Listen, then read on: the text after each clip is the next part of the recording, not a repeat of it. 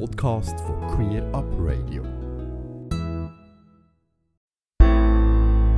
Wir und die anderen.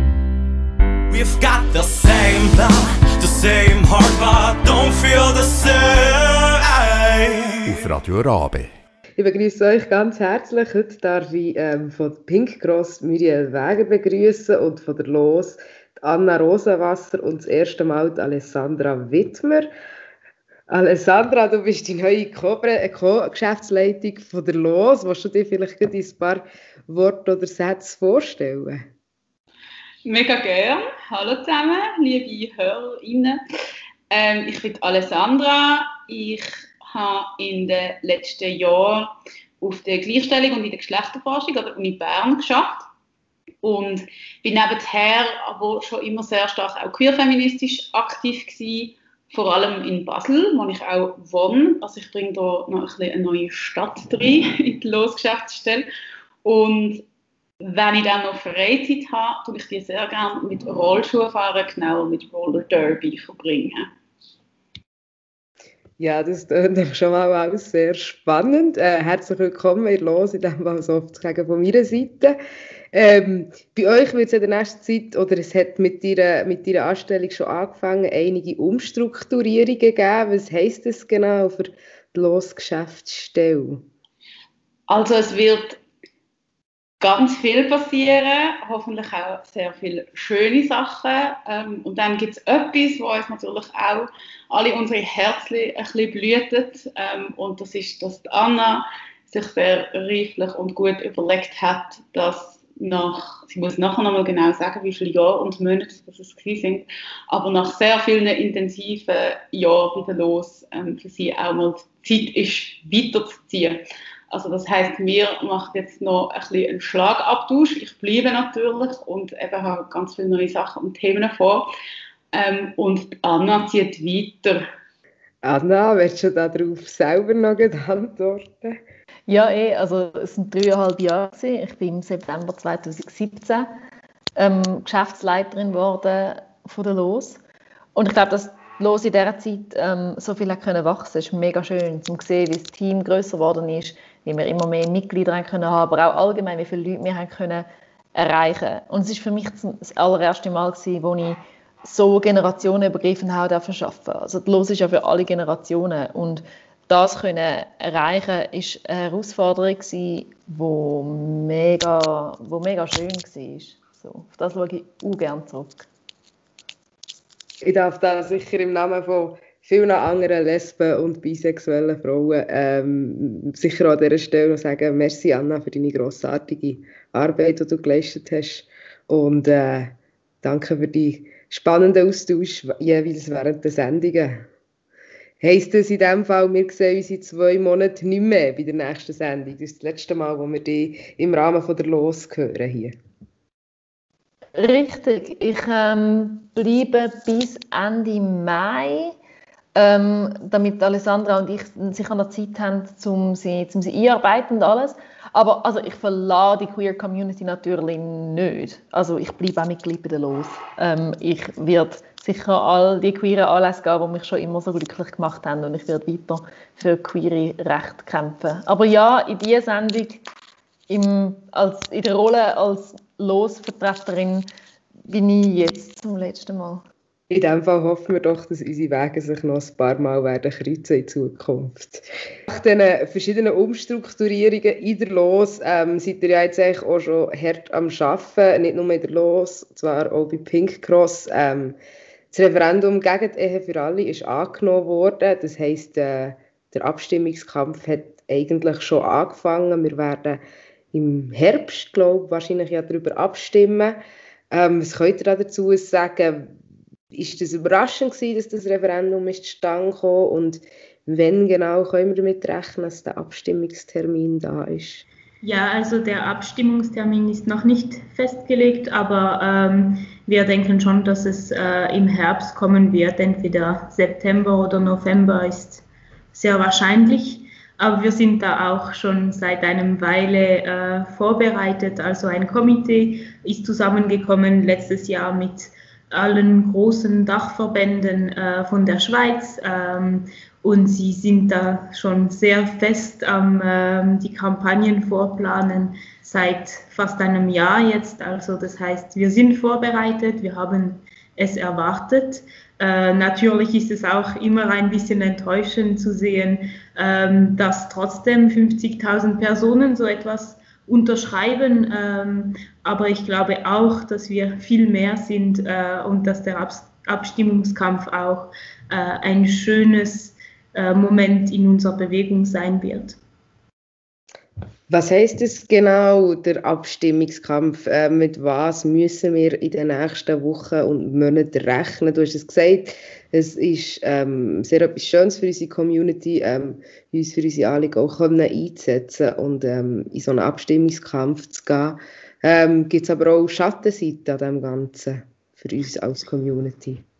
Ja, ich glaube, es ist etwas Schönes zusammenzukommen und es wird die Community stärken. Es wird auch zeigen, wie viele Personen in der Schweiz mit uns, neben uns stehen äh, und auch möchten, dass wir dieselben Rechte und Pflichten haben in dieser Gesellschaft. Aber es ist leider auch immer so, dass äh, wenn queere Personen sich sehr exponieren in den Medien und sehr präsent sind, äh, dass dann auch viel mehr äh, Vorfälle passieren äh, Richtung Hate Crime. Und das ist auch etwas, an dem wir am Arbeiten sind, ähm, weil das auch ein großer äh, Teil unserer Kampf ist, äh, dass sie statistisch erfasst werden, diese Hate Crimes, und dass wir vor allem auch dagegen vorgehen können mit Präventionsmaßnahmen äh, und so weiter. Du hast es wie gesagt, es kann auch sehr schön sein, sich aktivistisch zu betätigen. Ähm, was gibt es jetzt alles für Möglichkeiten, sich für die Ehe für alle einzusetzen? Es gibt zum Glück, und das ist ja auch schön, mega viele verschiedene Möglichkeiten, sich für die Ehe für alle einzusetzen. Die erste ist natürlich, dass man sich auf ehefüralle.ch als Freiwillige meldet und sich bereit erklärt, das Komitee zu unterstützen. Dann sind natürlich auch wir alle von der Dachverband froh, wenn man bei uns noch Mitglied wird oder Mitmensch wird, wenn man das noch nicht ist. Ähm, oder uns sonst wie unterstützt, weil ja wirklich eigentlich alle Organisationen sich jetzt in den nächsten Monaten auf allen Ebenen, also lokal oder eben national, wie zum Beispiel Los und Pink Cross, werden für die Ehe für alle einsetzen. Und was man auch immer machen kann, ist natürlich, dass wir unser hetero-Umfeld motivieren müssen. Und das kann ganz verschieden passieren, von Gesprächen mit dem Großmami führen bis zu am Arbeitsplatz vielleicht einmal das Thema nochmal erwähnen, weil das sind ja eigentlich die, wo wir jetzt noch überzeugen müssen, dass sie Ja stimmen. Sehr viele von ihnen werden sicher schon Ja stimmen, dass wir wirklich dann auch eine Abstimmung ankriegen mit einer Bomben-Stimmbeteiligung und einem ganz klaren Ja. Und dann gibt es sicher noch ganz viele andere Sachen, die ich jetzt noch vergessen habe. Also Muriel und Anna dürfen mich gerne noch ergänzen. Also Jugendliche und junge Erwachsene können sich sicher bei der Milchjugend melden. Und bei all diesen Sachen gilt natürlich, man bleibt da am besten up-to-date, indem man den Newsletter abonniert. Also ganz viele queere Organisationen, eigentlich die meisten, haben einen Mail-Newsletter. Und wenn man bei denen auf die Homepage geht, dann kann man dort gratis den abonnieren. Und so verpasst man auch äh, die Gelegenheit und die Aufrufe nicht, um sich engagieren gemeinsam. In diesem Fall alle queeren und nicht queeren Menschen da draußen, geht auf die Seite ehefiralle.ch und schaut, in welcher Form ihr euch könnt und möchtet engagieren. Ähm, Muriel, du hast es vorher angetönt äh, im Vorgespräch, dass es ein Bundesur Bundesgerichtsurteil gegeben das sehr wegweisend kann sein für unsere zukünftige Arbeit. Kannst du das ein bisschen erläutern?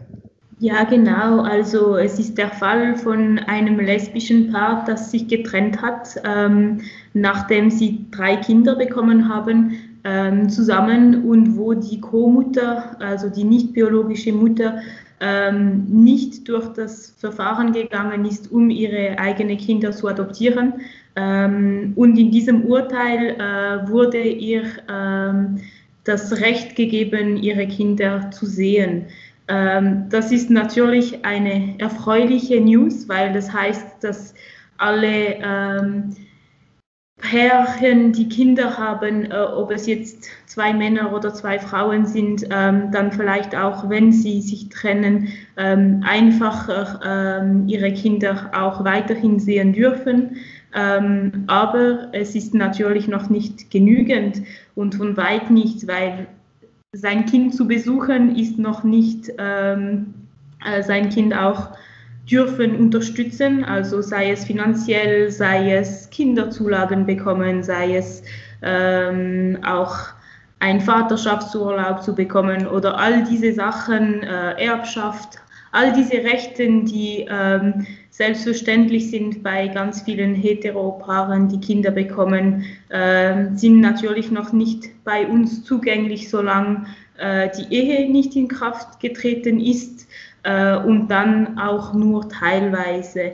Also es ist so bei äh, homosexuellen Pärchen, dass wir unsere Kinder adoptieren müssen, also dass der nicht biologische Elternteil immer noch durch ein sehr langes Verfahren gehen muss, um seine, ihre eigenen Kinder zu adoptieren. Und während diesem Verfahren gibt es halt sehr viele rechtliche Unsicherheiten, aber es ist auch anstrengend, emotional und teuer. Und ich glaube, das ist auch ein großer Grund für dieser ganze Kampf um die Ehe, weil es geht nicht nur um die Ehe, es geht auch um den Schutz von unseren Familien. Und das ist wirklich etwas sehr, sehr Wichtiges. Ähm, und deswegen ist es auch erfreulich, dass der erste Schritt schon gemacht wurde vor dem Bundesgericht äh, letzte Woche am Freitag.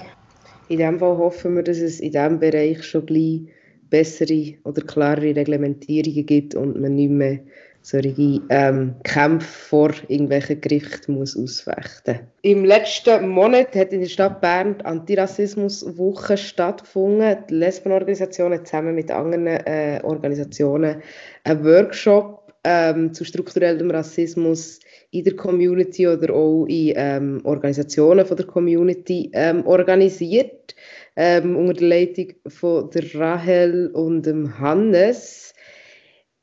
Gibt es da dazu irgendetwas zu sagen von eurer Seite? Inwiefern ähm, hat das auch einen Einfluss auf unsere zukünftige Arbeit in der Community? Also Tabea, was du jetzt verschwiegen hast, ist, dass du den Workshop organisiert hast für die LOS. Ähm, an dieser Stelle möchte ich das nochmal würdigen und danken, weil es auch immer sehr wichtig ist, dass ähm, so Workshops zustande kommen, dass sich Menschen die Themen annehmen und dann auch die Orgaarbeit leisten. Also merci vielmals.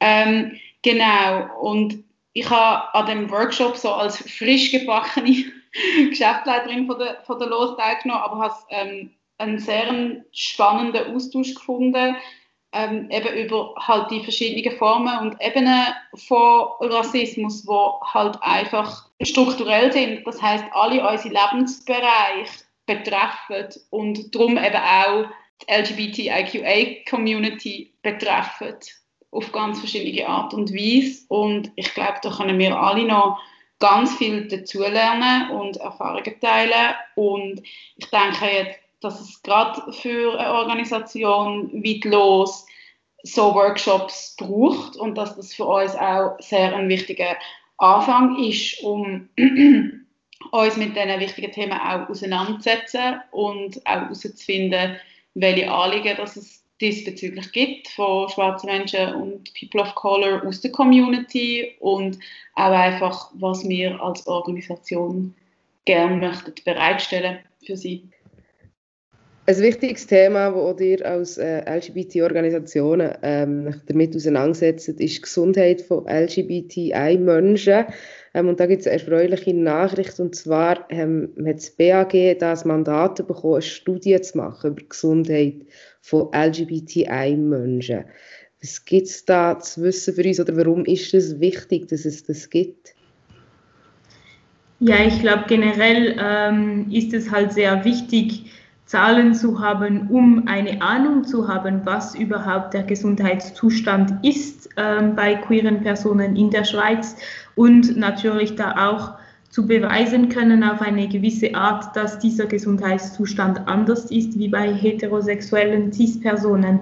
Ähm, das ist sehr relevant, weil es äh, zu Prävention führt, weil es zu Spezifizierungen führt in gewissen Bereichen, also zum Beispiel, dass sich ähm, Gynäkologen, Gynäkologinnen auch mit lesbischer Gesundheit befassen müssen äh, und solche Sachen, die noch viel zu wenig einen Platz haben bei der Ausbildung von ähm, den medizinischen äh, Fachpersonen, aber auch ähm, generell in Präventionsprogrammen, in sonstigen Gesundheitsprogrammen. Also ich glaube, das A und O, um etwas in irgendeinem Bereich zu machen, ist zuerst zu wissen, wo das Problem liegt und wir wissen es schon seit langem durch internationale Studien, aber es ist auch immer sehr wichtig, dass diese Zahlen offiziell vom Bund ähm, gemacht werden, damit man auch in der Schweiz konkret etwas machen kann und Förderung dafür bekommen kann.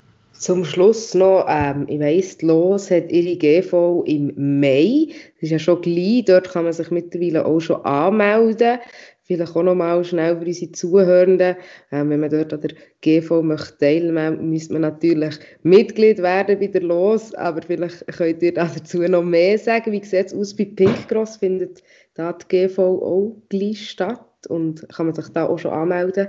Ja, bei Pinkos findet äh, die Generalversammlung am 29. Mai statt ähm, auch online. Das heißt, es ist vielleicht auch ein bisschen zugänglicher für äh, alle in der Schweiz, sich dazu zu schalten ähm, und auch mitzureden in dem, was in unseren Dachverbänden in den nächsten Jahren passiert, weil das ist ja das Wichtige an diesen Versammlungen, dass man auch mitreden kann, mitgestalten kann äh, und unsere politische Linie definieren kann.